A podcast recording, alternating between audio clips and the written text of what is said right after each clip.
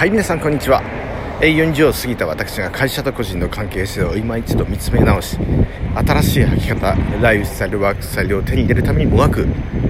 その様を発信し続ける番組36チャンネルです。いつもありがとうございます。さて、えー、皆様いかがお過ごしでしょうか、えー、早速ですね前回あのテレワークに関する配信をさせてもらったんですが反響がありまして三六さん面白いですねと。しかしながらなんで僕がテレワークしたいかってちょっと聞いてもらえますかってことでああ聞きましょうっていうふうに話をしたんですけれども。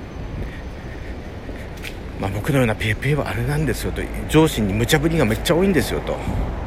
なんかこうふと自分のお仕事してたら「ねえねえ」と声かけられて「あれどうなった?」とかですね「はあ」とかでこれやってもらえるはあみたいな感じで上司の思いつきの無茶ぶりが多いと。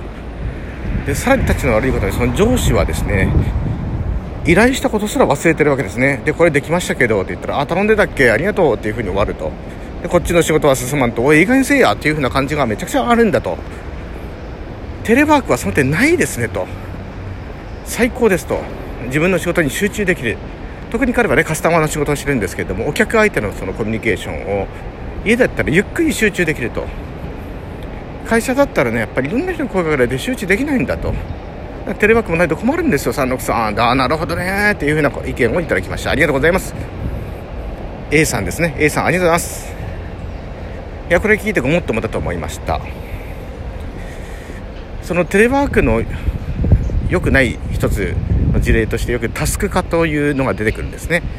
その仕事がタスク化して、結局、あれをやる、これをやるっていうふうに、こなす仕事ばっかりに着眼されてしまって、結局その斜めのコミュニケーションがないっていうところがテレワークにおけるコミュニケーション不全の罪悪と言われるんですけれどもこれ裏返せばですね自分のタスクに集中できるその通りだなと思ったんですね。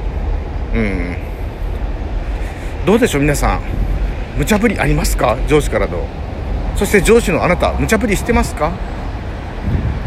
これ非常に重要なような思うなんですね。ちょっと話が飛びますが上司って上司ってっておかしいな。会社に依存してる人って会社しか居場所がなかったりするわけなんですね。会社って何のためにあるかというと仕事をするためですね。そして1人では埋めない価値を何人か集まってやることによってでかい価値を埋めるから会社という組織があるわけなんです。故にですね自分の癒しであったりとか自分の存在感を確認する高めるためだったりとかはたまたですねおしゃべり相手を求めて会社に来られては困るわけなんですね。困るわけなんですねってちょっと横暴な言い方かもしれませんけど。大家族経営っていう言葉がねあったと思うし今もあると思うんですね。それってやっぱ素晴らしいことだと思うんです。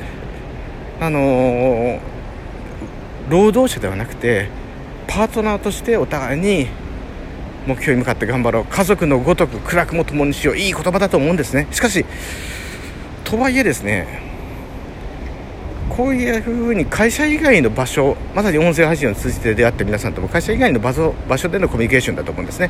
こういった仲間がどんどんどんどんできていく時代において全て会社に求めるのっていうのは古い言葉で言うとナンセンスなように思います。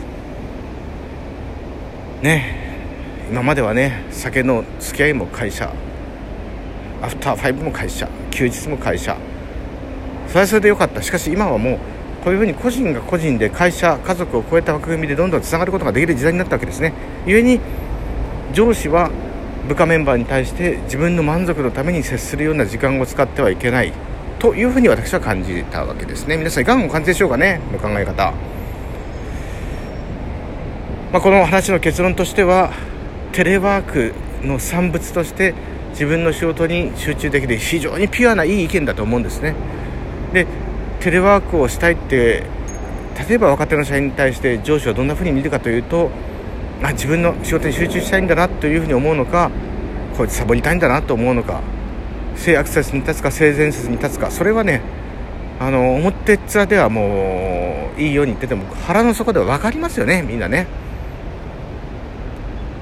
テレワークいかがお感じでしょうか？ありがとうございました。